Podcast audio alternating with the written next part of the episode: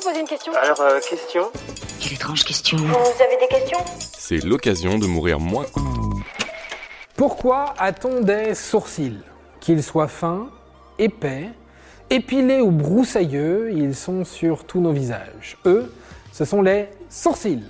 Mais à quoi ils servent en fait? Pourquoi est-ce qu'on a ces deux petits buissons au-dessus des yeux? Eh bien, sachez qu'ils sont bien plus utiles que vous ne le pensez. Laissez-moi vous raconter tout ça. Les sourcils sont là pour deux raisons principales. Protéger et communiquer. Protéger donc. Sans surprise, vous allez vite comprendre de quoi je parle. Même si vous n'êtes pas un grand ou une grande sportive, vous avez forcément déjà dû transpirer, non? Et quand vous commencez à sentir des gouttes perler sur votre front, vous pouvez dire un grand merci à vos sourcils. C'est grâce à eux qu'elles n'atterrissent pas directement dans vos yeux. Parce que de la sueur dans les yeux, ça pique. Il y a quelque chose qui m'a piqué Voilà un exemple très basique de l'utilité des sourcils. Ça marche avec la sueur, mais aussi avec la pluie. Et globalement, les sourcils et l'arcade sourcilière sont un obstacle supplémentaire qui protège de toutes les petites agressions comme la poussière et même la lumière. Tout cela est accentué par la forme particulière des poils qui envoient vers l'extérieur du visage tous les éléments perturbateurs. Rien n'est vraiment là par hasard. Comme je le dis à peu près tout le temps, le corps est une machine bien faite. Mais si on a des sourcils, ce n'est pas uniquement que c'est une sorte de gouttière naturelle. Les sourcils sont aussi indispensables à la communication.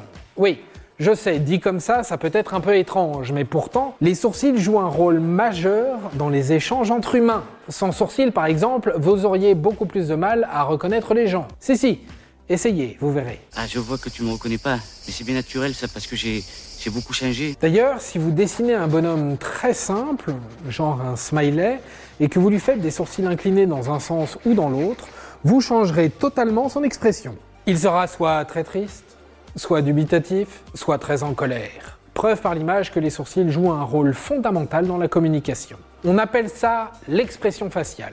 Selon une étude menée par le MIT, prestigieuse université américaine de Boston, les sourcils sont un élément d'identification plus important que les yeux. Comment est-ce possible? C'est tout simplement le fruit de notre communication. Si vous pensez que pour faire passer un message, il faut dire les bonnes choses, utiliser les bons mots, eh bien vous vous trompez royalement. Ce par quoi le message passe le plus clairement, c'est en premier et à 55% le non-verbal, vos gestes, votre posture. En deuxième à 38% le paraverbal, le ton de votre voix.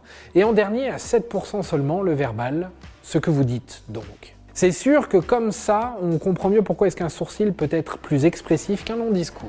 Autre dernier point important, le poids de l'évolution.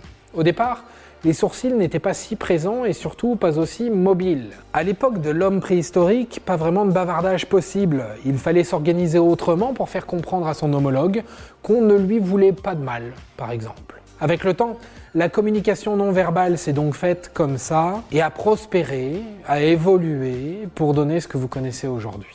Et vous avez remarqué, chef, l'expression du visage? Ah et au fait, pourquoi est-ce qu'on dit sourcil et pas surcil?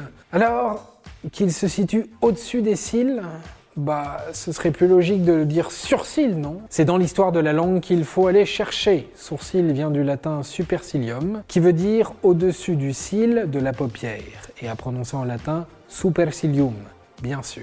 Puis, avec le temps, bah, c'est devenu sourcil. Et voilà. Maintenant, vous savez tout. Au revoir, messieurs, dames. C'est ça la puissance intellectuelle. Sapristi C'était un podcast de Genside.